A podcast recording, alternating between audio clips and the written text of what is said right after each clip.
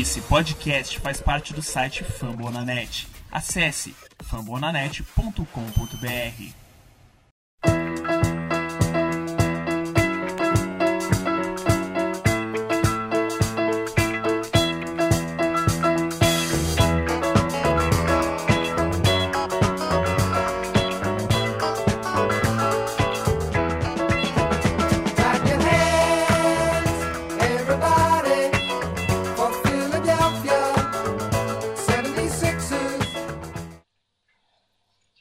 Bom dia, boa tarde, boa noite.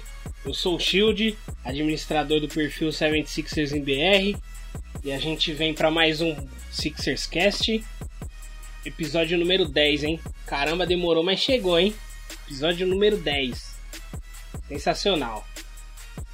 Hoje a gente tá com uma participação especial aí, Ricardo Romanelli aí, o bicho é famoso, hein, velho? Vou nem ficar muito falando, não, vou deixar ele falar aí. Vai, vai que vai, Romanelli. Não vou falar nada não, você que fala aí. Fala galera, um salve pra todo mundo aí, uma honra poder participar desse podcast. Eu sempre, vocês sabem, eu sempre elogio a qualidade, é um episódio melhor que o outro. E bora lá, vamos pra falar bastante aí do Sixers. Fala um pouquinho mais sobre você, que você é torcedor do Lakers, mas tá acompanhando o Sixers. Fala como que foi, é, por, por que, que você- tomou essa decisão de, de passar pro nosso lado e tal. Fala um pouquinho mais aí, por favor. Aí a galera vai ficar com um pouco de ódio, né? Não, mas eu, assim, eu, eu assisto NBA já há bastante tempo, eu tenho 30 anos de idade, então já entrega um pouquinho a velhice, né? Mas eu assisto NBA desde 2001, 2002 mais ou menos. Nessa época eu comecei a torcer pro Lakers, fui um dos fundadores do site Lakers Brasil, que até hoje participo, do Jumper Brasil também, do Hoop 78, que é um outro site que a gente toca. E aí ano passado, anos, eu tava meio triste aí com o Lakers e tal, resolvi escolher um time no leste pra acompanhar também, pra dar uma, uma variada, né? E acabei escolhendo o Sixers porque é um time que eu, eu gostava tanto dos jogadores que, já tinha ali na época, né? Que era o, o Embiid, o Simmons tal. Não vou nem falar esse ano, porque desde então já mudou muito o time, né?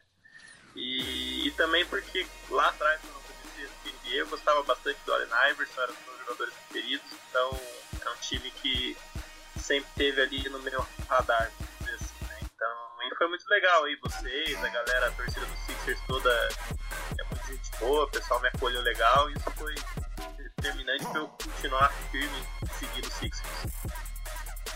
Então, quando você começou aí a acompanhar, teve a final lá, o Lakers contra o Sixers, né? Sim, sim, foi um pouquinho depois. Eu tinha ali uns. Eu tinha 11, 12 anos de idade naquela época. E, puta, o Iverson. A Iverson era foda, não tem outra palavra pra isso, né? Então, o, o Sixers estava bem alto. Depois teve um time bem legal com o Iguodala e o Allen Iverson também. Tirando esses anos do processo, isso aí sempre foi um time bem divertido de assistir, sempre acompanhei de uma forma ou outra, então fazia bastante sentido. É isso aí. Então vamos, vamos conversando mais ao decorrer aí do, do, do episódio, né? Então vou apresentar aí o pessoal aí, o Isaac voltou aí finalmente, né? Bicho um vagabundo que só. Mas tá de volta, fala com a gente aí, Isaac. E aí galera, aqui é o Isaac, voltando novamente, né? É, não pude participar dos últimos podcasts porque tava jogando bola, também no outro, tava doente, fiquei com virose mudando aqui onde eu moro. Aí voltando aí, né? Eu sou um dos administradores do, do Sixers Nation BR junto com o Sequin e vamos aí falar sobre as derrotas, derrotas e algumas derrotas, assim, mais derrotas. E a durante esse tempo que eu fiquei fora. É isso aí. Você vê, né, como o cara é comprometido com, com o Sixers Cast, né? Ele tava jogando bola. então tá bom então. E aí, Sequim, você também tá aí hoje. Fala com a gente aí, Sequim. Estamos aí de novo pra xingar bastante aí todo mundo. Não, ninguém vai escapar dessa porra sem ser os lesionados e o Shake Milton. E vambora responder umas perguntas aí também e entrevistar o Romanetti. Nossa, os caras falam é, entrevista assim, os caras já ficam meio em choque, né? devia eu ter estudado mais pra vir nesse podcast, pelo jeito. Olha que eu avisei você bem antes que ia acontecer, hein? Vem com graça não, hein? Ah, Pode deixar, estamos aqui pra isso. Então, o último podcast que participou foi o Thiago, né? Foi um podcast bem interessante, os pontos abordados foram bem legais. E agora vamos ter o Romanelli aí. E vamos dar, vamos dar continuidade aí no, no podcast. E falar da- das, infelizmente, das lesões, né? Que teve do, do Simmons aí nas costas. É, ainda é uma.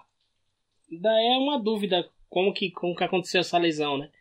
Alguém sabe, sabe dizer porquê dessa lesão ou ainda ninguém sabe também? Que na Filadélfia é assim, né? Ninguém sabe de nada o que acontece.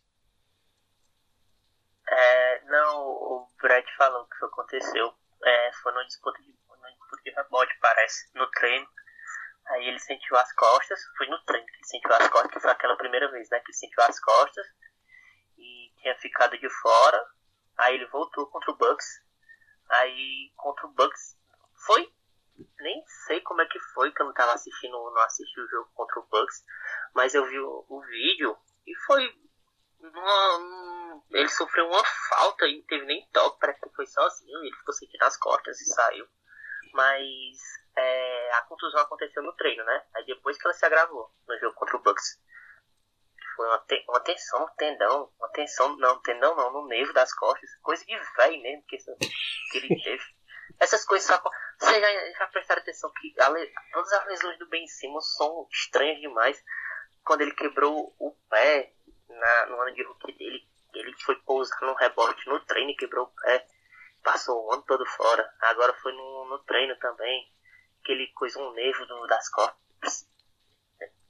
Mas tudo no Sixers é estranho, né? Gente não pode cobrar clareza na, nessa franquia, não. É, Filadélfia é assim mesmo, né? Mas assim, cara, é estranho, porque teve aquele lance também no All-Star lá, que ele foi pegar lá o rebote e já deu a dunk já e caiu meio estranho. Eu até pensei, eu falei, mano, ele machucou alguma coisa ali. Aquele lance foi muito estranho, mano. Eu gelei ali na hora que eu, que eu vi esse lance. Mas enfim, é uma, é uma perca muito significativa pro nosso jogo, né? Infelizmente. Ai, ai, não tem nem o que falar, mano. Então vou, vou falar, vou deixar aí pro Sequinho falar um pouco aí dessa, dessa lesão aí, do que ele espera do time sem o, sem o Ben Simmons aí nesse período que vai ficar, que ainda ninguém sabe quanto tempo que ele, que, que ele vai ficar de fora, né? Que ele vai ser reavaliado ainda. Eu acho que deve ser menos de duas semanas, né? Da, do período que a gente tá gravando até quando saiu a, a, a notícia, né? Deve ser menos de duas semanas aí que ele vai ser reavaliado. Ah, acho que a gente perdeu o nosso melhor jogador da temporada, né? Eu acho que ele estava sendo mais importante do que o Embiid. Acho que principal, acho que é, é meio discutível isso, mas na defesa eu acho que principalmente. E a gente viu isso bem no jogo contra o, o Cavaliers, né? Que a gente sofreu na mão do Colin Sexton, o, o ídolo do Felipe lá do Sixers Brasil. E que os, o, Espera, o Galo- espera aí, Sequinho. Eu, que- espera aí, Sequinho. Eu queria mandar uma nota de repúdio aí pro Felipe, porque ele falou besteira do Sexton.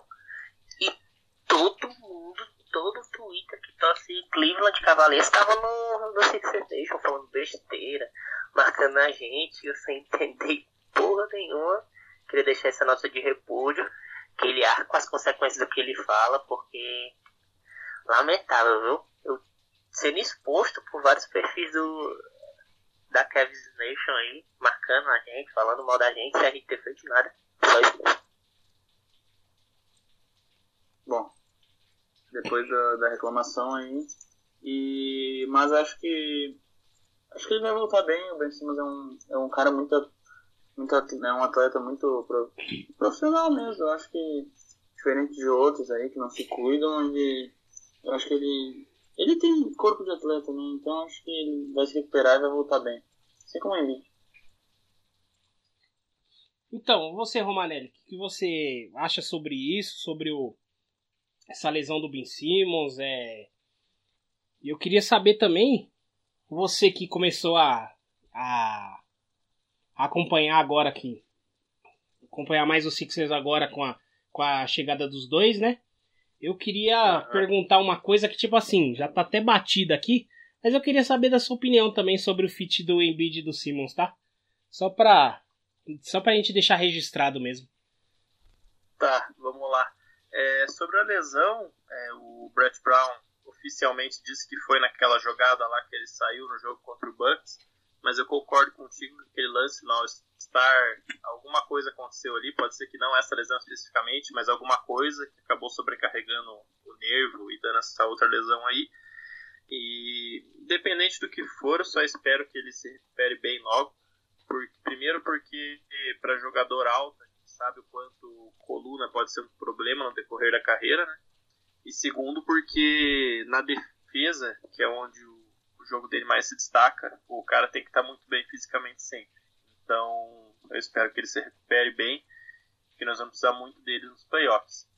E sobre o fit do Embiid e do Simmons, eu acho que tem, tem horas que esse debate fica mais acirrado, tem horas que ele fica menos acirrado, mas é, primeiro que são pouquíssimas duplas na NBA onde você tem dois talentos tão altos jogando juntos. Né? Você pode citar aí o LeBron e o Anthony Davis, o Kawhi e o Paul George, mais dois ou três, mas você tem que partir desse pressuposto. Você tem aí dois caras que são, sei lá, para não ser nada, são top 20 da NBA, né? Para quem, vamos dizer, não considera eles tão bons assim, no mínimo são dois caras top 20 da NBA. É, tem time que não tem nenhum cara top 30. Então, é um material humano que o Sixers tem na mão muito bom. É, quando você tem esse tipo de jogador tão jovem e os dois com contrato longo e apesar aí de um ou outro rumor que aparentemente eles se gostam fora de quadra, eu acho que você tem que tentar de tudo antes de pensar em tirar um deles do time. Então, você tem que trocar elenco de apoio, você tem que trocar técnico se precisar, você tem que trocar diretoria, fazer tudo antes de você pensar em separar os dois, porque não é toda hora que você consegue ter dois jogadores com um talento tão grande, os dois ainda tão jovens, cheios de potencial. Então, eu acho que passa primeiro por você tentar arrumar o elenco de apoio ao redor deles, fazer um time ideal, do que pensar em trocar um dos dois. E depois dessa lesão do Simmons, ainda a gente teve esse. No jogo contra o Cleveland, teve a lesão do Embiid também. Né, que foi aí foi um baque gigantesco pra gente, porque o Embiid veio daquele jogo sensacional contra o Hawks, que ele fez o, né, maior pontuação da carreira dele. E foi um jogo sensacional, onde que ele decidiu. E aí depois no, no jogo seguinte, que a gente já não estava muito bem, que eu já tinha frisado bastante, acho que no grupo, que a gente estava tomando muita bola no garrafão e eu fiquei muito irritado com isso, porque um time que tem o Embiid tem o Al Horford ficar tomando a maioria dos pontos no garrafão é, é é uma palhaçada pra mim, né? Então, pra mim foi um baque muito grande pra todos, na verdade, né? Tem essa lesão do Embiid aí que foi uma uma, uma lesão bem besta, né? Que nem eu falei, o Zizit foi, foi numa bola que. É, provavelmente tá, ele foi fazer a defesa ali, mas eu não sei o que, que ia dar aquela, aquele lance, né? Eu acho que ele chegou com um pouco de força desproporcional. Não que seja suja essas coisas, não tô querendo levantar esse tipo de debate, né? Mas é complicado a gente perder os dois principais jogadores, né? Pra você ver, é, por muito tempo na, na- ao longo da temporada, os dois eram os problemas, né? E agora que os dois não estão em quadra, tá complicado. Então eu queria saber de vocês aí é, como que tá sendo essa experiência que esse time. Agora é os caras que o Elton Brand trouxe, né? É o Tobias, o Josh Richardson, que também lesionou também. Ô, Filadélfia que me. que me corta o. a. como fala, a paciência, né? Mas é isso aí, eu queria saber de vocês aí como que foi pra vocês todos esses, ver todas essas coisas acontecendo assim em curto período de, de tempo. Meio frustrante, assim, porque parecia que depois de tudo que rolou antes, a, a bola ia levantar e a gente ia começar a vencer, e, mas não deu, e logo depois que o Embiid, o Simmons estava jogando muita bola, ele lesionou, o Embiid fez o career high dele contra o Hawks lesionou. Então foi. É assim, eu achei que a chave ia virar. Eu achei que a chave ia virar. Não é que não possa mais virar, mas é que era, era o momento que a gente tinha. É o momento que a gente tem, no caso, né? Porque vão, vai vir uma sequência de jogos, a gente não sabe qual é a situação dos dois. Até fala o Embiid, a gente, a, a, a gente é mais otimista porque eles não.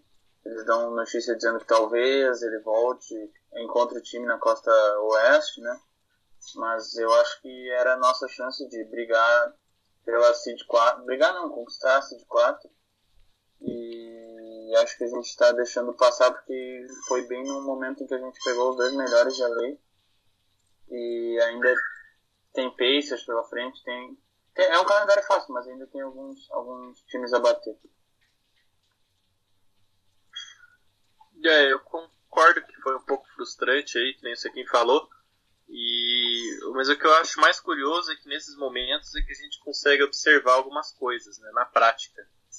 É, como, por exemplo, antes da temporada, muito se defendeu a contratação do Al Horford como, não, esse cara vai ser o seguro para quando o Embiid se lesionar. É, vai, vai ter um pivô, o time não vai cair tanto. E, na verdade, o que a gente tem visto é outras peças renderem mais na ausência do Embiid e do Simmons, e o Al Horford tá ali meio na mesma, né? Eu não achei que ele fez aí um, grandes partidas sem o Embiid, nas vezes que o Embiid não jogou nessa temporada. Então, isso é uma coisa para a gente refletir um pouco, que essa contratação veio aí com essa justificativa e, por enquanto, não, se mostrou verdadeira, né? É, eu acho que, como você quem disse, né? Muito frustrante, bem frustrante, porque logo após a parada do All-Star nós esperávamos, como ele disse, a virada de chave, né?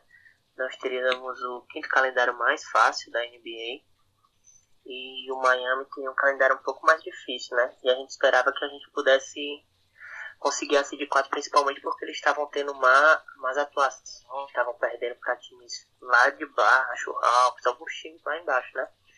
Aí primeiro foi a contusão do Simmons, que no meio da. Antes do All-Star, quem tava contundido era o Embiid. E o Simmons estava tendo ótimos números, jogando muito bem. E como é puxando um pouco aqui pro que o Ricardo disse, falava-se muito do. do quanto o Simmons rende sem o Embiid, né? E quando o Simmons se contundiu, quem rendeu muito bem foi o Embiid, né? E teve o seu carro high contra o. contra o Hawks. E muito se falou também no, na imprensa americana o quanto o Embiid rende sem um, sem um Simmons, como ele pode ficar dentro do garrafão, onde é o melhor lugar que ele, onde é o habitat natural dele, como ele chuta menos bolas de três, eu acho que ele chutou uma bola de três só, foi duas contra o Hawks, foi bem poucas bolas de três, não sei. Se foi um, foi, não, não, não sei, nem vou procurar agora, mas foram muito poucas. E muito se falou sobre isso, mas eu acho que não se vem ao caso dos dois não conseguirem coexistir mas se como eles jogam bem quando o outro não tá, porque um puxa a responsabilidade, entendeu? Quando o Embiid não tá, o Simon sempre fala, eu sei que agora eu sou a estrela número um, que eu tenho que puxar a responsabilidade, que eu tenho que atacar mais a e tal. É isso que eu vejo, por isso que eu vejo que os números deles inflam quando nem um, um ou outro não está. É, era isso que eu queria falar, né? Sobre aquilo que o Ricardo tinha falado mais cedo, a parte da virada de chave. É, eu acho frustrante, mas eu acho que ainda pode acontecer. É, a gente vai ter um calendário fácil. Os únicos times mais difíceis que vamos enfrentar, acabamos de enfrentar o Clippers agora, né? Vamos enfrentar o Lakers amanhã. Aí depois ela vai ter Pacers e Bucks. Os outros times são times de- da parte de baixo da, da tabela das duas, das duas conferências. Alguns times não estão brigando mais para nada. Então acho que é possível ainda, porque o Ben Simmons vai ser reavaliado acho que em duas semanas, voltando em três, quem sabe. Se demorar mais em quatro, assim, mais pro final da season. Mas se o Tobias continuar jogando como ele vem jogando sem o Embiid sem o Simmons, que ele jogou bem contra o, o contra New York, jogou bem contra contra o Clippers. Espero que ele continue assim, puxando a responsabilidade. Se o, se o Embiid voltar e o Tobias continuar jogando bem, eu acredito que a gente pode conseguir vitórias fáceis, principalmente contra esses times de baixo, de baixo da tabela, né? Da, das conferências. E quem sabe conseguir a seed 4. Porque o Heat ainda tem um, um calendário mais difícil que o nosso. Só isso mesmo. Valeu. É isso aí. Então, é. Eu concordo com tudo que foi dito aí. Mas assim, é, a minha frustração foi que quando o Brett Brown ele resolveu colocar o Al Hoffer no, no banco, aí veio as lesões e felizmente ele tá jogando aí no quinteto titular de novo, né? Tudo bem, mas assim, a minha frustração maior foi essa, porque eu achava que era uma ótima alternativa ele vir do, do banco e ter esse tipo, menos minutos jogando com os três juntos do, do garrafão, que eu sempre falo que eles um dia vão bater cabeça, né? Enfim. Então a minha frustração maior foi essa. De a gente, infelizmente, não, não poder contar com o Horford vindo do banco. E ter só os dois, né? Depois daquele jogo do Clippers eu também fiquei bem animado com o jogo dos, dos dois, do Embiid e do Simmons. Então aí eu achava que, que a gente ia ver muito mais daquilo, né? Só com os dois jogando e o Al Horford vindo do banco. E aí aconteceu isso aí, né? Mas tá, vamos prosseguir. A gente vai falar do Shake Milton aí que tá conquistando o coração de todo mundo. Não é verdade, Sequim? Verdade verdadeira. É isso aí. Então, ó, eu queria falar o seguinte, o Shake Milton ele veio, né, da, ficou um ano lá na, na G-League lá, tinha os bons números, mas depois dele, dele, jogar uma Summer League que foi bem ruim, o pessoal começou a, né, não confiar muito nele, né? E ele entrou nas, na, nessa temporada jogando bem, aí teve a lesão, depois ele voltou um pouco abaixo, eu achei que, que o que, que aconteceu com ele é a falta de confiança ali. Acho que a lesão deve ter deixado ele um pouco traumatizado, né? Ele não estava ele não tava jogando como ele começou. Só que aí depois acho que o Brett deve ter deixado ele um pouco fora e depois quando começou a botar de novo ele né, agora tá tá dando uma continuidade muito boa. Tá tendo é jogos muito bons. E agora é interessante porque o Brett até falou que, né, pode vai usar ele como o ball handling secundário, né, no, no time, né? Então eu queria saber de vocês aí o que, que vocês acharam dessa desses jogos que o Shake Milton jogou muito bem aí, que foi deixou assim todo mundo, né, bastante animado com, ele podendo ser um jogador que que vá contribuir muito ou no quinteto titular mesmo ou vindo do banco. Eu queria saber de vocês aí. O Shake Milton, ele é um cara que está com 23 anos, então ele está bem naquela idade que ele começa a mostrar o que, que ele vai contribuir e, e assim, meio o que, que ele vai ser. Né? Não é aquela idade que o cara vai ter aquela evolução surpreendente e tal, mas que você já tem uma ideia boa do que ele vai ser e ele começa a entregar isso. É, o que eu sempre achei interessante nele é que ele é um cara de 1,98 de altura, mas com uma envergadura aí de 2,13, se eu não me engano. Então, é um cara que tem um potencial defensivo grande, é um cara que consegue fazer infiltrações, porque ele tem braços longos.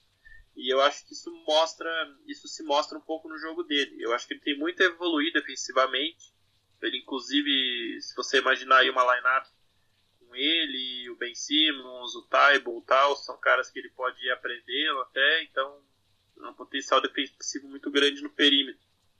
E ele é um cara que, vindo da, da faculdade, ele era um pouco lento, era um pouco criticado por, uma falta de, de potencial atlético, fazia uns turnovers meio, meio bobos, mas que é nota da idade.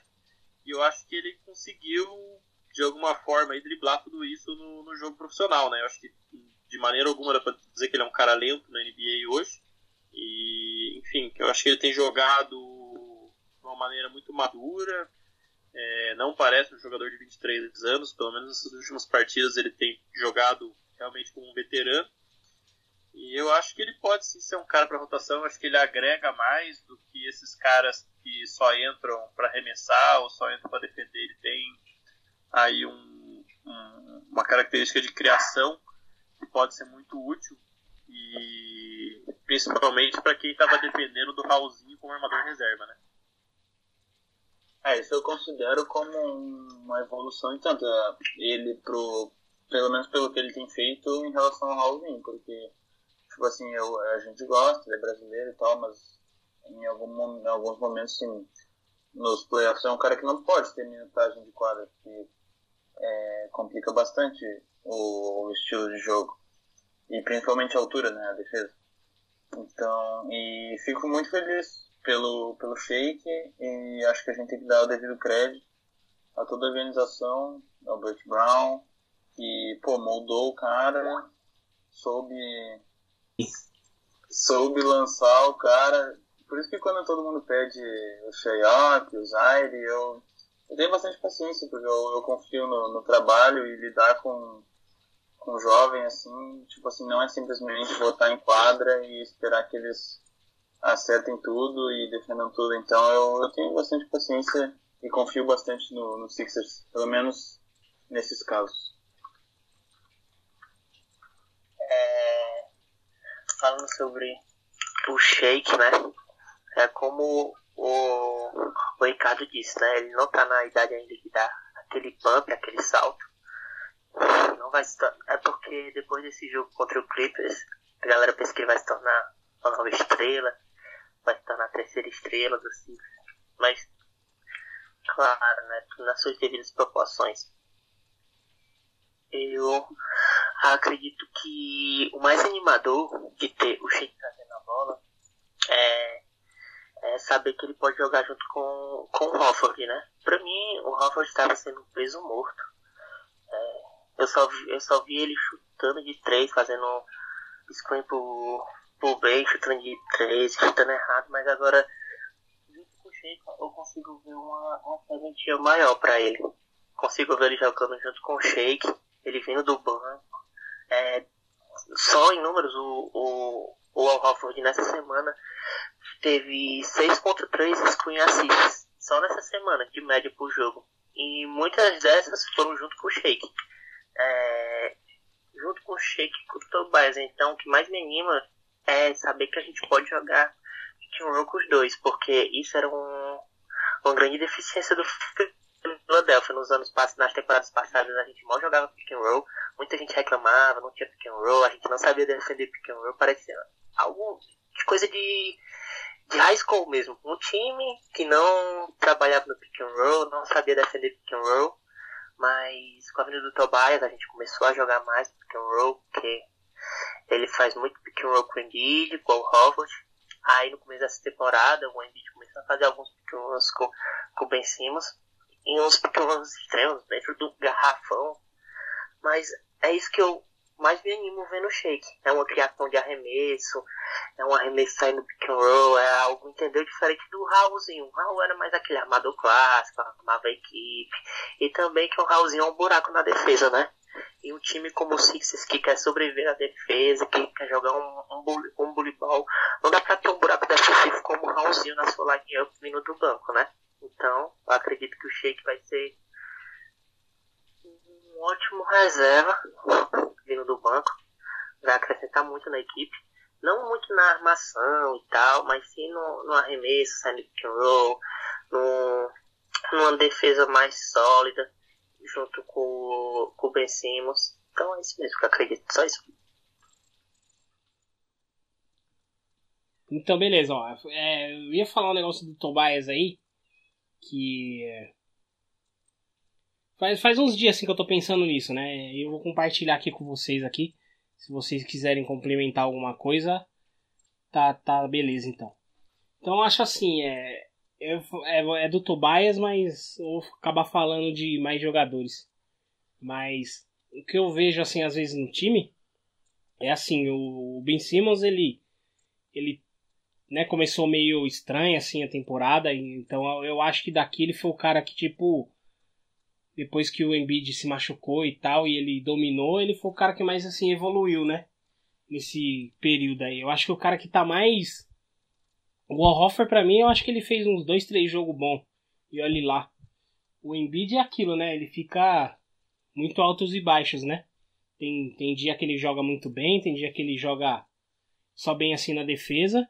Eu acho que o Tobias é, é o cara mais regular do time. Tá ligado? Só que assim, como ele tem esse contratinho lindo, maravilhoso dele aí, só essa regularidade que ele tá tendo não, serve de nada, né? Felizmente, né? Até eu já tô começando a. Eu gostava dele pra caramba, eu já tô começando a pegar bronca dele, porque às vezes a gente espera um pouco mais dele, né? Por causa do, do contrato e tal. Mas eu reparando assim, eu acho que ele é o cara que a gente tem mais regularidade no, no, no jogo, assim, no, no time, né? Porque ele é o cara que, tipo, direto tá fazendo 20 pontos aí por jogo. Às vezes ele na defesa ele faz algumas coisas assim que não aparece no, no status, né? Ele faz aquele trabalho sujo, né? Acho que o Romanelli ouviu muito isso aí que que ele, como ele é do, do tempo aí de 2000 e tal, ele ouviu muito disso aí que Antigamente os caras faziam muito, muito trabalho sujo, né? Defensivo, que é aquele cara que.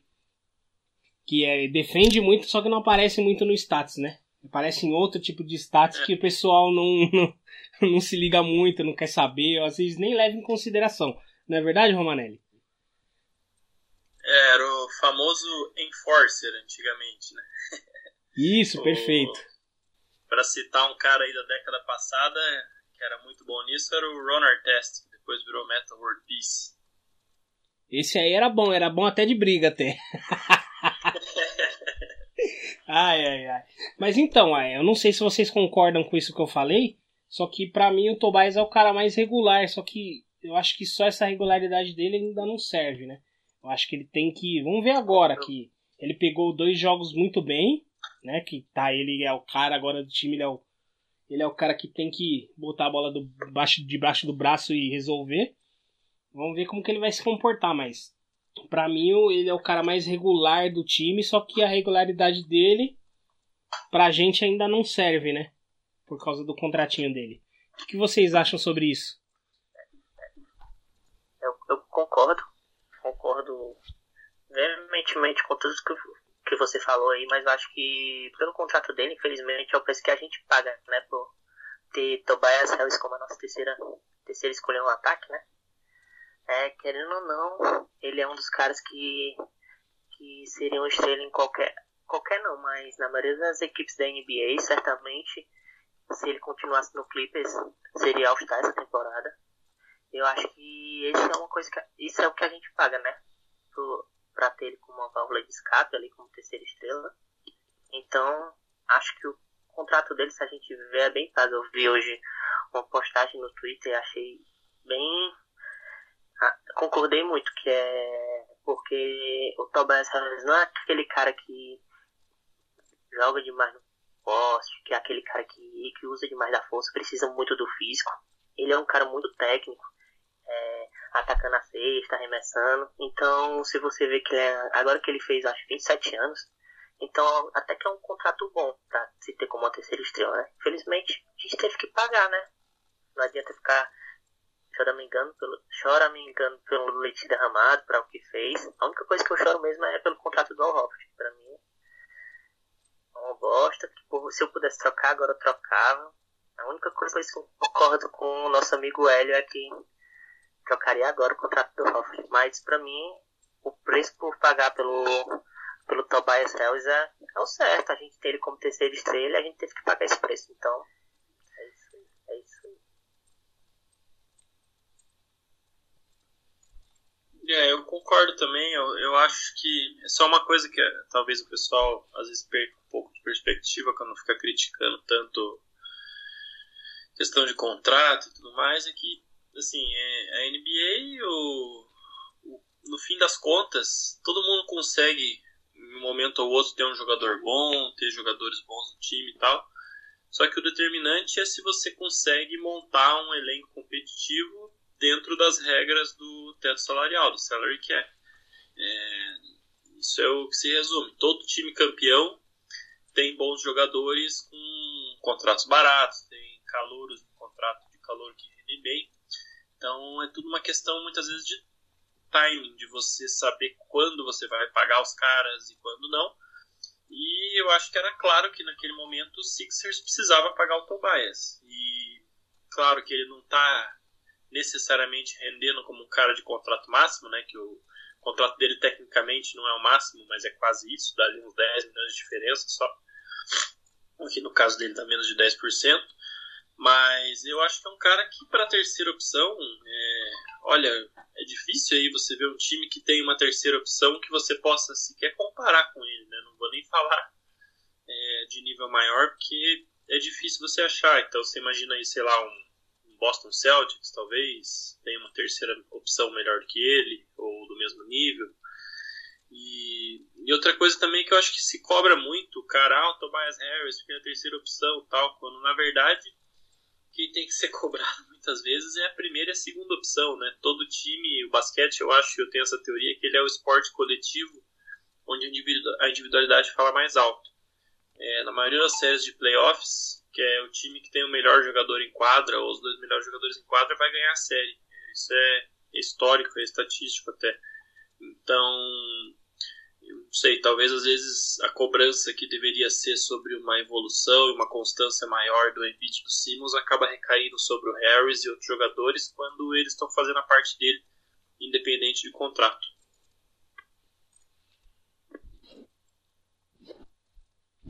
Ô Sequinho, pode falar, não fica com, com vergonha não, mano. Não tem vergonha, mano. Tem é ódio. Não, mas pode falar, pô, pode ir.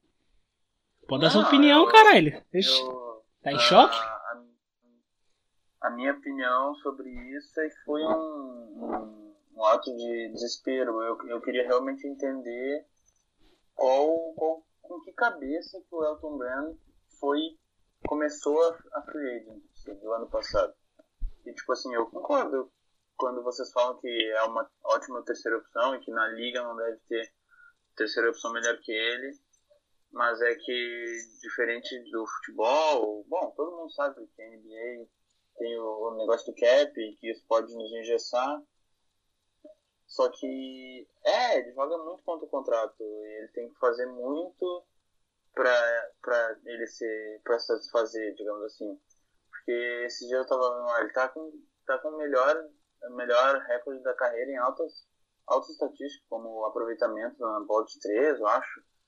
Não, acho que isso não, mas tinha uma estatística que ele estava na me- melhor da carreira, assim. Só que eu, particularmente, acho que todos nós esperamos, esperamos muito dele por causa do contrato. Então, acho que acaba recaindo e eu espero mais ainda dele quando o time está sem o Embiid e sem o Simmons. Mas acho que é uma terceira estrela que, assim, pode, pode não, funciona junto com a, o, o Simmons e o Embiid. Eu acho que é um, é um, é um bom negócio diferente do Horford, porque, é, bom, nós vamos xingar ele ainda, o Horford, mas é porque o Tobias ele é uma estrela que pode funcionar junto com o, o Embiid e o Simmons. Mas é isso aí, vamos que vamos. Vamos para as perguntas aí que tem pergunta pra caramba. E depois a gente faz também uma algumas perguntas pro Romanelli. E a gente finaliza esse décimo episódio do podcast, do Sixers Cast. Vai lá, Sequinho.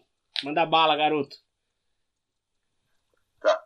A primeira pergunta é do arroba Sixers, que tá sempre lá postando merda. Pau no cu.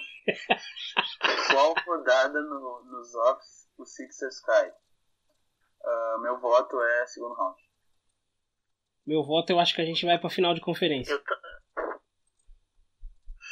eu acredito que a gente vai cair no segundo round também, tô com o.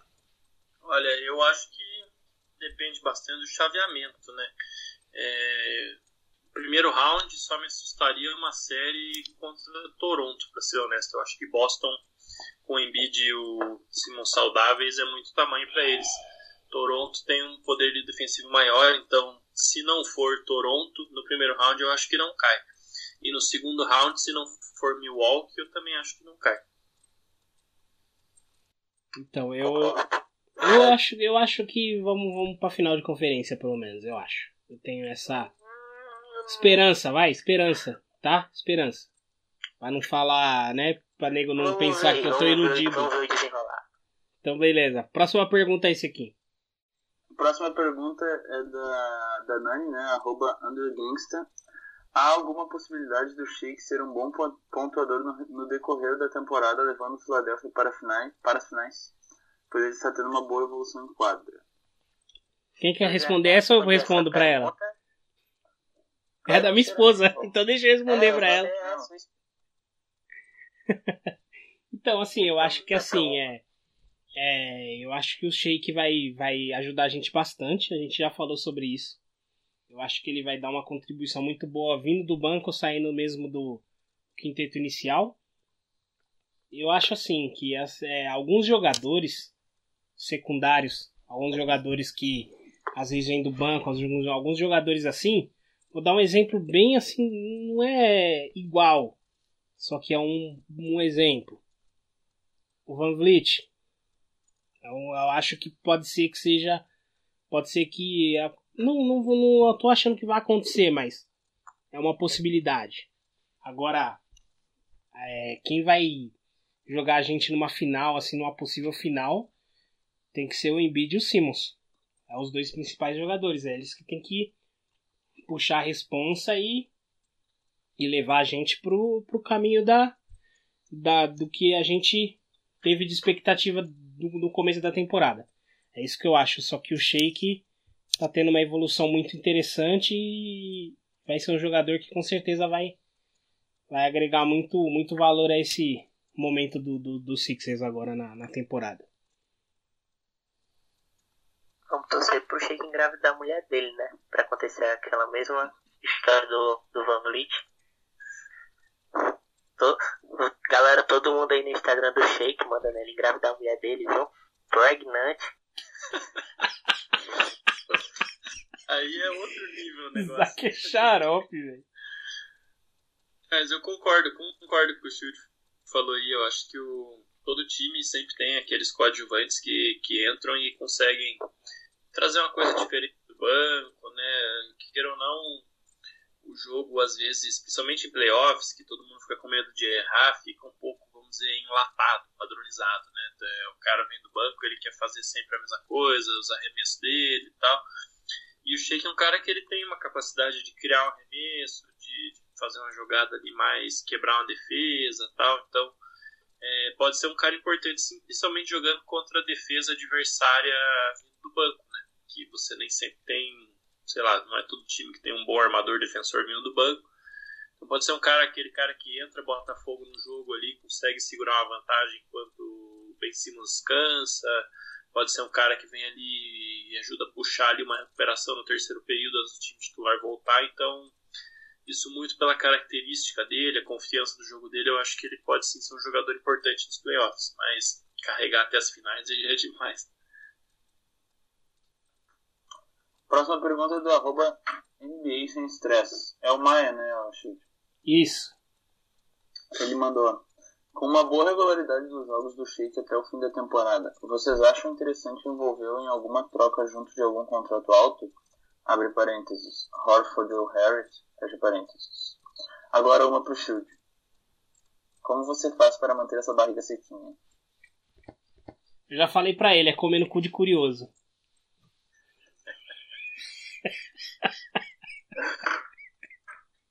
Vou aderir, vou aderir essa aqui. Ai, ai, vai, vai que vai, Isaac. Você falou que vai, vai responder essa aí?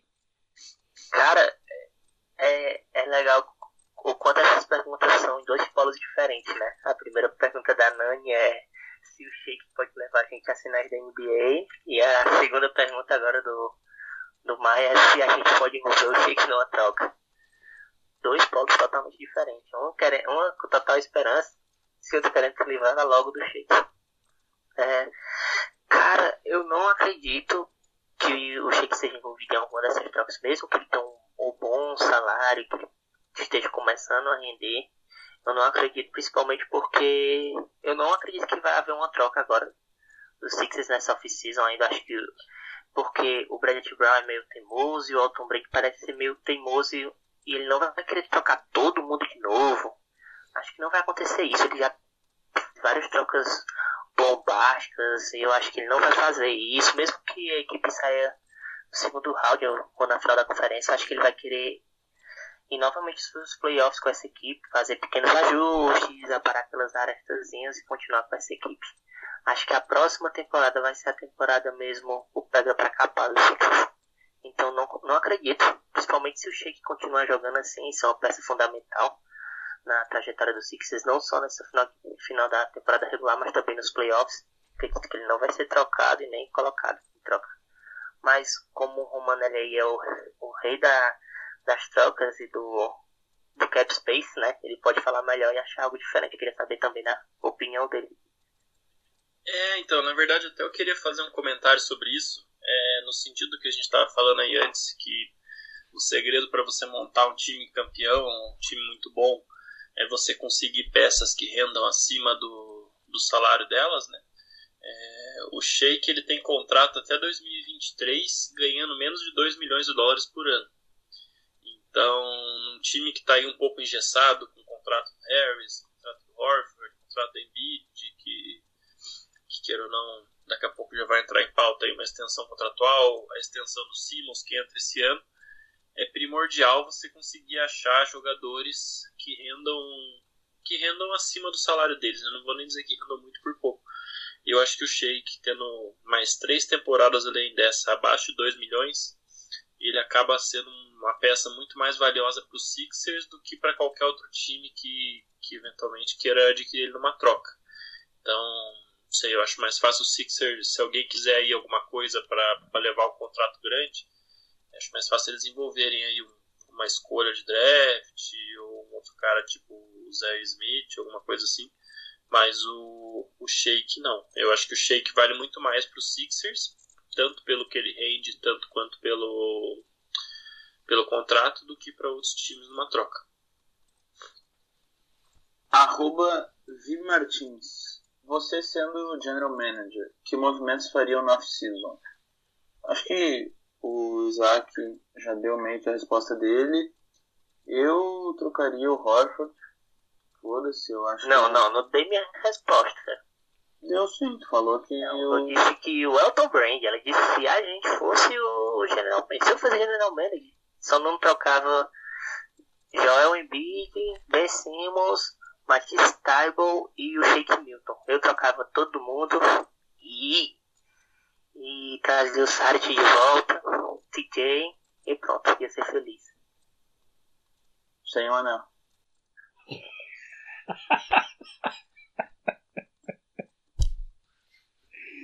Responde aí, Prince, você quem vai, responde aí. Para de cortar os outros, ah, caralho. Não, eu acho que eu troco. Eu, não, eu, eu até concordo com o Isaac. Eu acho que eu, eu trocaria bastante gente também, começando pelo Horford. Qualquer coisa que. Óbvio que não vai trocar o cara por qualquer merda, mas. Principalmente ele teve o negócio do Buddy Hill, ali curtindo o negócio no Instagram. Eu iria, foda-se. E se o Kings topasse, sei lá, o Rockets também já. O ato não, né? A gente fala como possibilidade. Se topasse, eu iria, foda-se. O Harris também, dependendo muito da oferta. Então, mas mantendo o núcleo ali. É que depende muito da oferta, né? Mas eu, eu mudaria. Demorou, pode fazer a próxima aí. Arroba AtriStar. Por que vocês querem cancelar o Horford? Se o Embiid machuca nos playoffs, irão colocar quem? Ou Quinn? Eu, peraí, posso só voltar um Sim, pouquinho na pergunta anterior que eu não, eu não respondi. Eu queria só falar o negócio do contrato do Horford. Vai lá, vai lá. Vai que vai. Desculpa interromper a pergunta aí, Não, mas não, é que eu vou fazer a conta aqui e não deixei passar.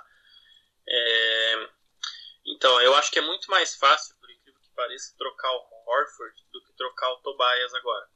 Porque o Horford ele tem aí mais dois anos, a, com salário de 27 milhões e meio, depois 27 milhões. E o último ano dele, 2023, é só 14 milhões e meio de salário garantido. O resto do salário só é garantido se o time dele chegar nas finais, for campeão e não sei o que. Que se a gente for trocar ele para algum outro time, provavelmente não vai rolar. Né? E também, se for rolar, o time vai pagar feliz. Mas de qualquer forma, vamos trabalhar aí com os, com os 14 milhões e meio que são garantidos só.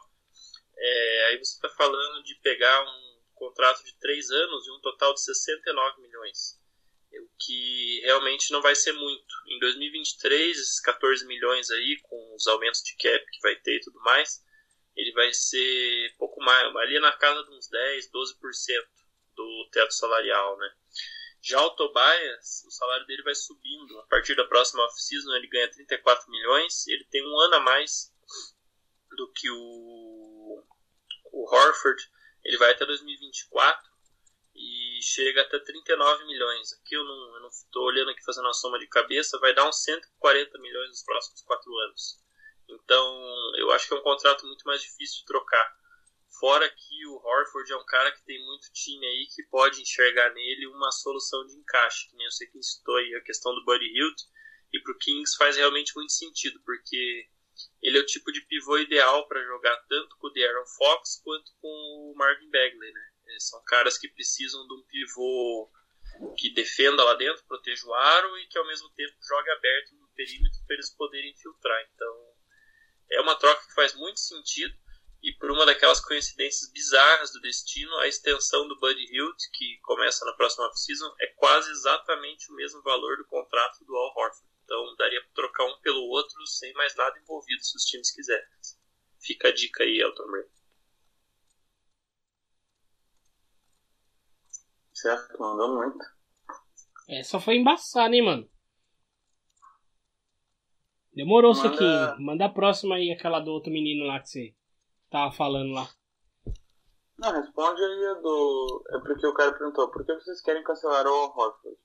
Tem vídeo machucando os playoffs, irão colocar quem? Ou Quinn? Eu acho que ele tá assistindo muito BBB, né? Tá cancelando, né? Não cancelamos o cara, a gente só critica. E a gente quer, só quer trocar por um cara melhor, ué. Só isso. Ah, cara, vocês que. Então, vocês três, né, que, que participam do grupo lá, o Sixers Elite, né, sabe que eu sempre falo que o contrato do Hofford só vai ser pago nos playoffs, né? A gente tem que ver como é que. Como é que. O que é que vai acontecer nos playoffs.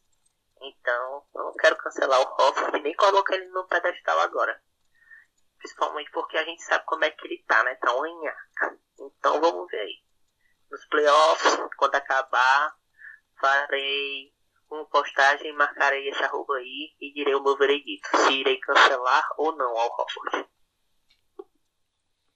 A próxima pergunta é do arroba Gabi, acho que é Gabi, sei lá, Azuri. Quais são os motivos para esse mau desempenho do Al Horford? Conseguem ter um pouco de esperança com ele? É, eu acho que a gente. O, o Isaac até já, já respondeu na, na outra. Na outra questão, né? Que ele falou, né? Do contrato dele vai ser pago nos playoffs. É, é mais ou menos isso mesmo, cara. Porque na, na temporada regular ele não fez 1% do que ele jogou na carreira dele, eu acho. Ah, 1% também não, vai, vamos ser mais justos, pelo menos 10% do que ele fez já na carreira toda dele. Assim, assim, é, ela, ela- é ele ou ela, não sei, não sei dizer. É, tá perguntando por qual motivo. Eu acho que eu vou dar um motivo bem simples, espaçamento. É, o nosso garrafão é, é lotado. É, o Embiid tá lá, o Ben Simmons tá lá, o Horford quer tá lá. Mas não tem lugar pra ele lá. E muitas vezes quando tava os três juntos, ficava batendo cabeça os três no garrafão. E quando o Horford vai pro perímetro, ele tava chutando muito mal. Tava muito mal. Então acho que esse é o problema. E ainda mais a preguiça dele defendendo. Ele que não era um cara muito físico, mas inteligentíssimo. Parece que ficou burro de uma hora pra outra, desaprendeu todas as coisas básicas do basquete. E parecia um Hulk defendendo. Coisas ridículas mesmo, algumas coisas. Aí nos últimos jogos tava apertando bandejas fáceis. Algumas coisas eu não sei, não sei se é confiança, não sei se é vontade, não sei se é dinheiro demais. Acho que é dinheiro demais mesmo que ele tá tendo. Mas é isso aí. Esse, eu, eu acho que esse é, o pro- esse é o problema. Isso que é que tá fazendo ele jogar. Fechado. Arroba Saga Isal. Acho que é assim que se lê, pelo menos. O Vila sempre, tre- sempre teve certo em relação ao Bert Brown. Ah, não e sim. Eu acho que não quando ele botava toda a culpa no Brett Brown. Mas acho que sim quando ele fala que tem que mudar e que talvez um treinador novo seria bom um- uma cabeça nova e tirar toda essa essa essa não filosofia porque eu acho que o Brett é um bom treinador mas talvez mudar assim o jeito que o treinador enxerga o nosso time enxerga principalmente Embiid e Simmons, mas também não adianta só mudar o Brad, porque passa por gente acima dele, como o front office, a, toda a comissão técnica, o, Brad, o Elton Brand. Então acho que sim, não é a minha resposta para essa pergunta. Queria mandar um abraço aí pro Vila, meu grande amigo, conversava muito comigo no WhatsApp. É, eu acho que não. Ele sabe que eu era um dos que protegiam o Brad. E não acho que ele estava certo naquele momento, principalmente. Não sei agora, pode ser. Mas naquele momento ele não estava certo. Qualquer coisa, toda derrota ele colocava a culpa no, no Brad. E não acredito que seja isso. Acredito que tem vários e vários fatores acima do Brad. O Brad não vai fazer um cara acertar uma cesta fácil, como aquelas que o, que o Horford estava errando. Não tem. Aquilo não é técnico. Aquilo ali é, é sei lá, é burrice aquilo. O cara não vai fazer o Embiid prestar atenção quando vem um, uma, um double team. O cara não vai fazer o, o Ben Simmons arremessar. Não tem como, só se ele ficar gritando direto do lado da arremessa, seu corpo desgraçado, arremessa. Então, acho que o, problema, nem todo o problema do Sixers é o Brett. Acredito que ele tem sua porcentagem de culpa, claro, nesse momento que o Sixers está passando, mas não é toda dele. Ah, outro dia eu vi uma metáfora bem interessante sobre a relação é, diretoria e técnico, essa questão de quem que é culpa do quê. Era uma comparação seguinte: o, o técnico é como um cozinheiro e a diretoria é o cara que vai dar os ingredientes para ele cozinhar. Se ele der os, os ingredientes ruins, não tem como sair um prato bom. Então eu achei essa uma metáfora interessante que muitas vezes o técnico leva a culpa por causa de uma montagem errada de elenco. Mas uma outra coisa que objetivamente é importante analisar também é que é, não dá para você proteger um técnico porque o trabalho da editoria foi ruim. Às vezes os dois trabalhos estão ruins. E só que aí quando você tem os dois ruins fica mais difícil avaliar é, quem que é culpa do que. Eu acho o Brett um cara ótimo, assim, profissional sem igual na NBA, tem poucos como ele. E não acho que ele seja um técnico ruim também, mas objetivamente falando, eu acho que ele está já um pouco desgastado, até por essa, talvez até por culpa da diretoria mesmo. E só que a gente sabe como é que funcionam as coisas na NBA, qualquer dinâmica da coisa vai acabar sobrando para ele. Eu tenho essa impressão que uma nova eliminação precoce nos playoffs aí vai acabar sobrando para ele, até como forma da diretoria se proteger no cargo, né? O Elton Brand no caso. Então, tem algumas coisas aí que a gente vê que, por exemplo, ele ir na mídia e falar que ele mandou o Ben Simmons chutar, acho que era uma bola de três por jogo, né, ou duas, não sei, não lembro, e o Ben Simmons ignorar ele completamente é uma coisa que acaba desmoralizando ele um pouco. Então, mais outras pequenas coisas assim, tudo que tem acontecido aí, saiu de notícia em termos de vestiário no Sixers. É, não estou aqui dizendo que isso é culpa dele, mas para mim, até pelo histórico de, de, de, outras situações parecidas na NBA, eu tenho certeza que é para ele que vai sobrar essa conta aí. Então, eu só queria só falar só um negocinho. É. Até sobre aí o que o Romanelli falou aí, que, o, que ele é o cozinheiro e o pessoal que dá o. dá os ingredientes, né? É, a gente tem que levar em consideração uma coisa. A gente fala bastante isso aí, que o Brett é, sempre, sempre, sempre tem essa mudança de, de elenco, mas não é só o elenco que está mudando, né? Front office também, né? Ele veio, ele foi, é, quem trouxe ele foi o Sam Hink, e depois teve todo aquele negócio que a gente já falou, do Adam Silver meter o narizão dele e trazer aqueles aqueles familiares lá que eu nem vou citar o nome, né? Depois os familiares saírem por conta de um. Não vou falar escândalo, né? Mas. Um negócio que pegou mal pra Filadélfia lá, que foi aquelas. Aquelas contas. A gente sabe, né? É, é, é, complicado, né? Então, assim, cara, é. Que nem o Romanelli falou, desgastado. Com certeza, porque é tanta mudança e ele tá lá ainda. Às vezes, às vezes eu acho que ele nem entende mais o que, o que tá acontecendo é tanta mudança, tanta mudança é, em cima e embaixo, né, que ele fica ali naquele meio termo, porque ele não mudou, né, desde 2013 é ele que tá lá. Só que o front office já mudou, né, três vezes, né? Os jogadores mudaram desde 2013 até agora estão mudando.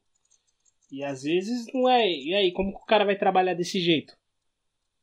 Eu acho que não é um. Fica, fica, às vezes fica num ambiente hostil, porque às vezes, às vezes você não sabe se você vai ser demitido, às vezes você não sabe se vai trocar um jogador, se vai é, trocar o front office de novo.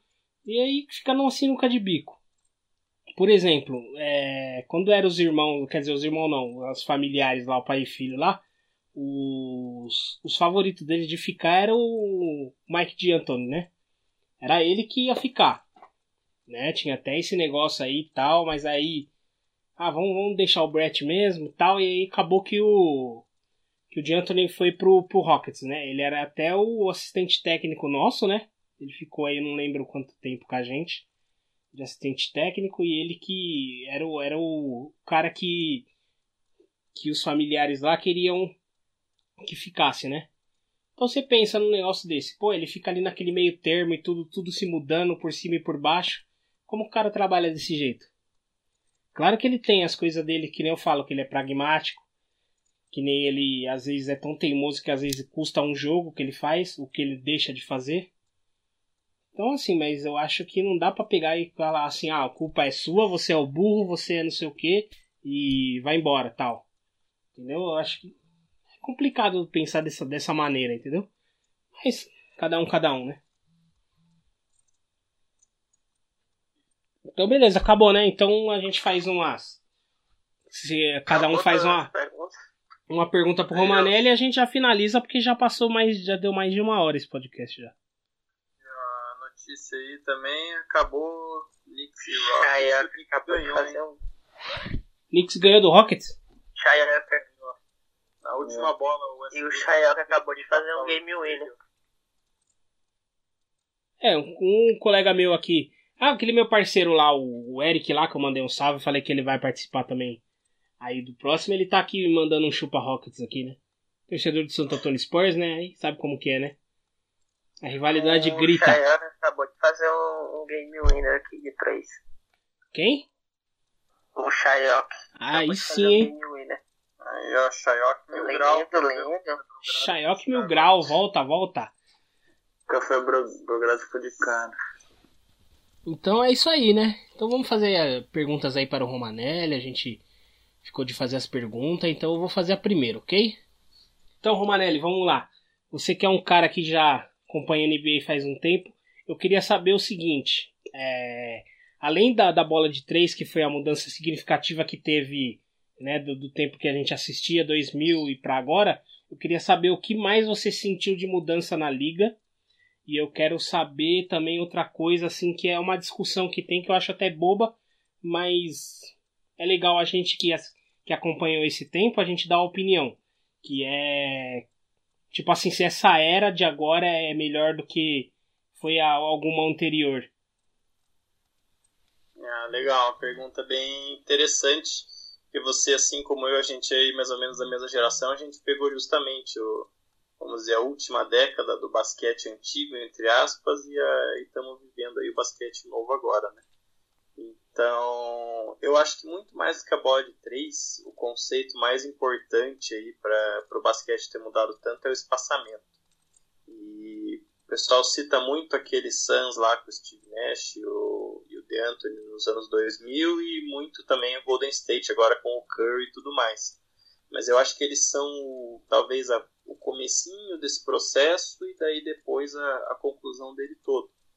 E onde você teve o avanço mais importante no jogo, pelo menos na minha opinião nesse sentido, foi com o Miami Heat do LeBron, do Wade e o Chris Bosh, onde eles começaram, foi, foi o primeiro time que realmente tirou o, o pivô de quadra, quando eles colocam o Chris Bosh de pivô e aberto arremessando. Porque aí você tem espaço para o Dwayne Wade e para o LeBron infiltrarem. Se você analisar, o jogo todo hoje é baseado nisso. E é uma coisa que não era assim nos anos 2000. Você pega jogos, principalmente de playoffs daquela época, é, jogos do Spurs com o Tim Duncan, do Lakers com o Shaq, enfim, qualquer time, é, o jogo ele parte do low post para fora muitas vezes. Então é aquele jogo bem tradicional. A bola vai no pivô e depois ela volta para fora se for o caso. Então muitas vezes aquele jogo sem espaço. Quantas vezes a gente não viu em playoffs ali o Tim Duncan receber uma bola com dois caras marcando ele, mais um ali tentando roubar a bola no low post e ele faz ali alguma coisa para criar um espaço e, e arremessa a bola. E ninguém estava pensando, não, vamos é, ter uma tática aqui que ajude a criar espaço para o cara trabalhar lá dentro. Né? Outro time que eu acho que é bastante subestimado em termos históricos nesse modelo de jogo é aquele Orlando Magic do Dwight Howard que chegou nas finais de 2009 contra o Lakers, que tinha justamente quatro caras abertos, tinha alas que, que armavam o jogo, que também é uma tendência hoje que não era lá atrás. Então, são esse é o para mim é o conceito maior que, que mudou todo o jogo. E quanto a essa questão de comparar um basquete, eu acho muito complicado, é, porque você tem que levar em consideração algumas coisas. É, é, óbvio que um cara do passado não, não tem os números de bola de três que um cara de hoje tem, por exemplo. Mas também é óbvio que esse cara nunca treinou e nunca se dedicou a chutar bolas de três. Então eu sempre digo o seguinte: se o Michael Jordan jogasse no, no basquete hoje, no basquete de hoje, você não tem a dúvida que ele ia passar a maior parte do tempo dele treinando bola de três e ele ia se tornar um bom arremessador de três, assim como lá atrás ele era um bom arremessador de média distância, era o cara que ia pro aro e essa coisa toda. E assim como um pivô que hoje os pivôs são muito criticados por não saberem jogar lá dentro, tal, só querem jogar fora, assim como um bom pivô de hoje, com certeza nos anos 90 ia se dedicar muito mais a aprender a jogar lá dentro. Então o que eu sempre digo é que jogadores de talento seriam bons em qualquer época. Apesar disso, é, com isso você consegue concluir que o cara bom seria bom, o cara bom de hoje seria bom lá atrás e o cara bom lá atrás seria bom hoje também, se você tivesse como teletransportar ele. Né? É, mas no geral, eu acho que a liga tem mais talento hoje, sim. É, se você pegar principalmente anos 2000, aí, que é uma época que eu pessoalmente acompanhei mais, né? anos 90 só por vídeo. Então, se pegar anos 2000, você tinha ali, vamos dizer, do 1 ao 10, você tinha uma hierarquia bem definida na NBA. Assim como você tem hoje também. Tem ali um do 1 ao 10 é um nível e dali em diante é outro. Mas a diferença é que nos anos 2000, se você pegasse, vamos dizer, do, do 10 ao 30, o nível caía muito mais do que hoje. Eu não sei se você tem essa impressão também.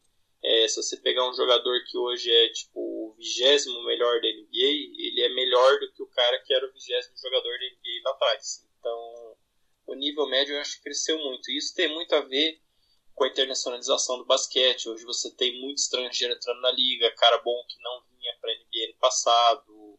Tem a ver também com melhores técnicas de treino, o cara com vídeo, internet, tudo tem mais acesso a, a estudar o jogador, estudar novas táticas. Tudo isso faz o esporte crescer. É, eu acho que todo esporte isso é natural, que as novas gerações sempre vão evoluindo e vão sendo melhores do que as outras, mas é claro que isso não é, não quer dizer que os caras do passado eram ruins ou qualquer coisa assim. É, você tem que julgar o cara pela época que ele jogou. Então, e presumir sempre que o cara que era bom lá atrás, se ele tivesse acesso a todas as ferramentas que, ele, que os caras têm hoje, ele seria igualmente bom também. Então, é mais ou menos isso que eu penso sobre isso tudo com certeza foi uma puta de uma resposta, hein? Sensacional. Então, eu até ia. Você começou a falar e tal do, do dos pivôs jogarem né, dentro do garrafão, aí você falou do Howard, eu queria até perguntar. Porque o Howard já jogou duas, em duas oportunidades e agora joga no, no Lakers, né? Ele não deu certo na primeira, e como que você acha que tá sendo agora? Porque eu acho que ele foi bastante prejudicado com essa mudança da, da NBA, cara. Eu acho que ele foi um dos caras mais prejudicados. Não, com certeza. Eu acho que ele perdeu muito tempo da carreira dele é, sem perceber que o jogo tinha mudado. Porque ele, principalmente quando ele chegou no Lakers, ele estava numa fase da carreira que ele queria ser mais envolvido no ataque. Eu lembro que tinha essa discussão. Ele queria receber mais bola no low post.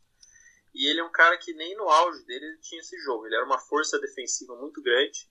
Tanto que ele foi aí, eu não lembro agora, três, quatro vezes seguidas o melhor defensor do ano, né? Era o cara que liderava a liga em rebotes. Ele era realmente uma força enorme na, na tábua defensiva. E no ataque ele sempre foi um cara que se resumiu a, a força bruta, né? Enterrar a bola e tal. Ele até se beneficiou um pouco no começo da carreira de uma entre safra aí de pivôs, que ele pegou ali o cheque já bem final de carreira, o Tim Duncan, que era já um outro estilo também. Enfim, não tinha bons pivôs na liga naquele momento. Então, é, mas é inegável que ele, é, apesar da, da, fraqueza da posição, ele dominou essa posição ali durante uns 5, 6 anos. E aí ele passou, logo que o jogo começou a mudar para isso, que é justamente essa, esse time do Heat aí, depois veio o Golden State nessa mesma esteira tal, ele meio que se recusou a, a aceitar essa mudança. Eu acho que ele é um cara que se, sei lá, cinco anos atrás, ali naquele time do Rockets que ele fazia parte com o James Harden, ele tivesse aceitado essa mudança e falado, não, eu vou fazer o papel que o, que o Capela fazia até ele embora agora, por exemplo. Ele teria tido uma, uma segunda metade de carreira muito mais produtiva do que ele teve agora. E se você perceber, é justamente o que ele finalmente aceitou ali no Lakers, né? Ele mudou realmente a cabeça dele, ele aceitou ser um jogador com papel reduzido no ataque e ele tem sido surpreendentemente bom para esse time do Lakers. Eu pessoalmente até era contra a contratação dele, eu não achava que ele tinha ainda lenha para queimar e ele tem sido uma boa surpresa porque ele aceitou que o papel dele tem que ser reduzido e está focando nas coisas que, que um bom pivô tem que fazer hoje. É isso aí. E você, o Sequinho ou o Isaac, quem que vai fazer a pergunta agora? Uh, a pergunta que eu vou fazer é bem mais simplista. Então, como o Romanelli é um cara que acompanha a liga há muito tempo, eu vi que tu falou que começou a acompanhar logo depois das finais de 2001, mas dá pra dizer que aquele time que o Alan Iverson levou para as finais e perdeu de 4 a 1 foi o pior time que tu viu chegar numa final ou não? Olha, essa é uma perguntinha complicada. Vou ter que até tentar voltar aqui, porque eu acho que não. Eu acho que aqueles times do Nets que chegaram na final logo depois do, do Sixers eram piores um pouco. É, o Jason Kidd naqueles dois anos ali era um disparado um dos melhores jogadores da NBA. Eu até acho que num daqueles anos ele tinha que ter vencido MVP. Foram, se eu não me engano, foram dois seguidos para o Duncan e ter pelo menos um daqueles anos o MVP tinha que ter sido dele. Então aquele time ali eu acho que era um pouquinho pior. E eu acho que aquele time do Thunder que chegou na final era um pouco superestimado também. Porque quando você olha no papel, ok, tinha o Durant, tinha o Westbrook, tinha o Harden, mas eram todos caras em começo de carreira. É, não, era, não era ainda o Kevin Durant, né, ou o Russell Westbrook, ou James Harden. Harden vinha do banco. Era um time mais fraco também. E esse time do Sixers, ele, ele ficou um pouco subestimado em termos históricos. Porque se você analisar, era um time que tinha o MVP da NBA naquele ano, que era o Allen Iverson, tinha o melhor defensor do ano, que era o Mutombo, né? Tinha o técnico do ano, que era o Larry Brown. E, se eu não me engano, o Aaron Maquias que foi o melhor reserva do ano, não é isso? Então, o time que dominou os prêmios individuais. E o Iverson fez uma das melhores temporadas individuais de qualquer jogador naquele ano.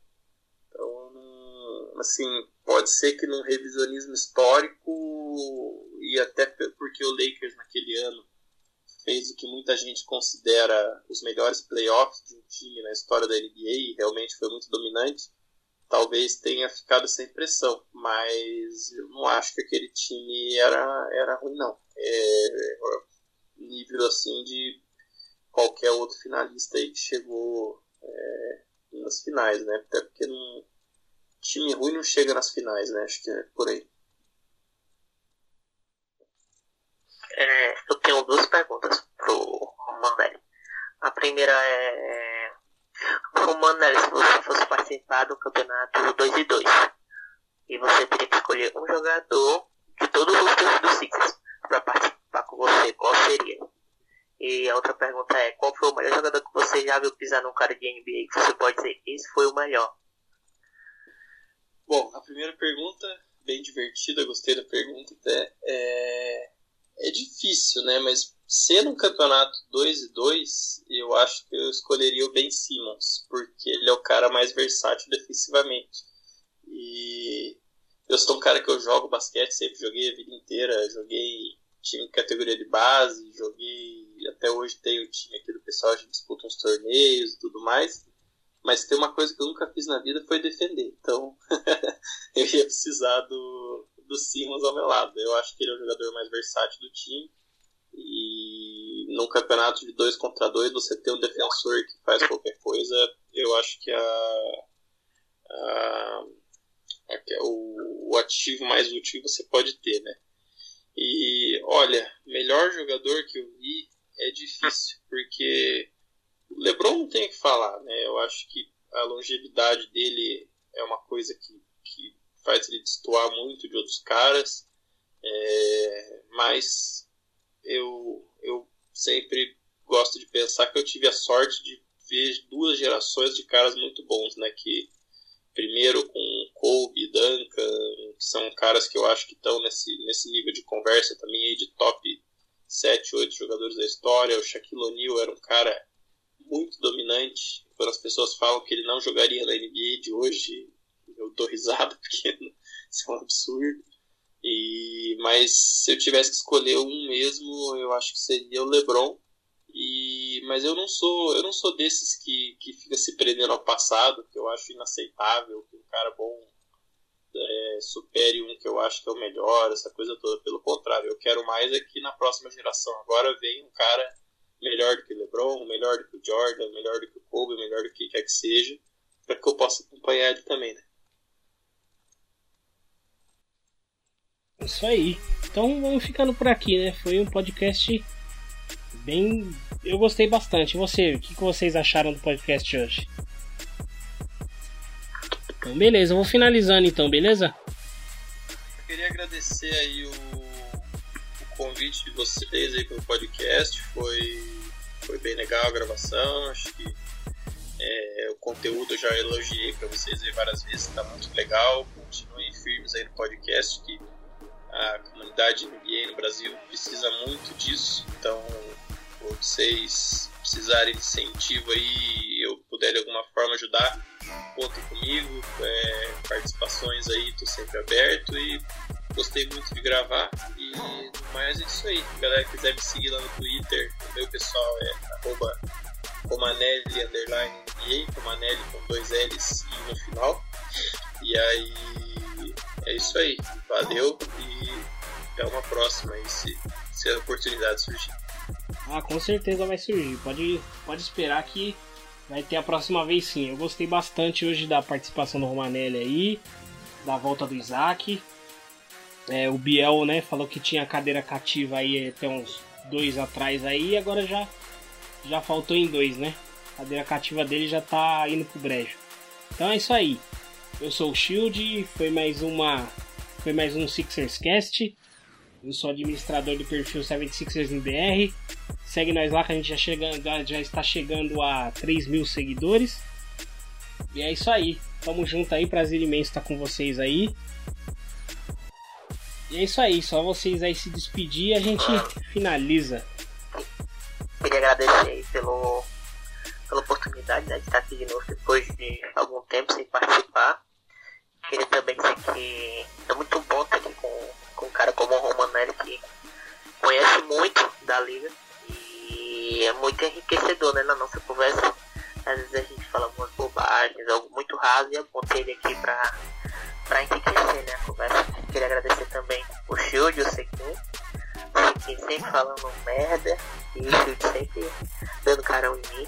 Mas é isso aí, valeu galera. Gente também, eu e o Sequin estamos lá no, no Sixes Nation BR.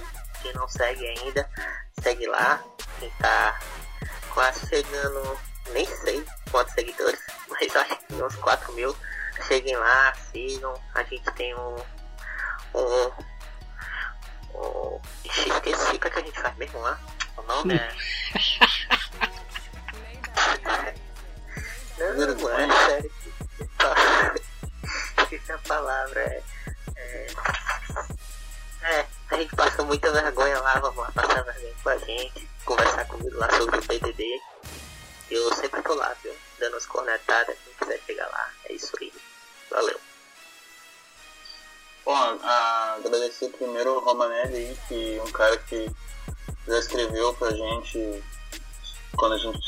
sobre o Kobe, já escreveu pra mim, já me ajudou, escreveu pra mim não, né, mas me ajudou lá no blog.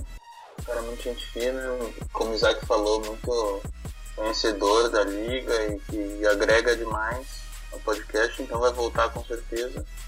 Agradecer aí o Isaac. Ah, tem que agradecer, mano, filho da puta. Agradecer também ao Shield, fazer tudo na mão e tá na parceria aí. O pessoal do Famuna Net,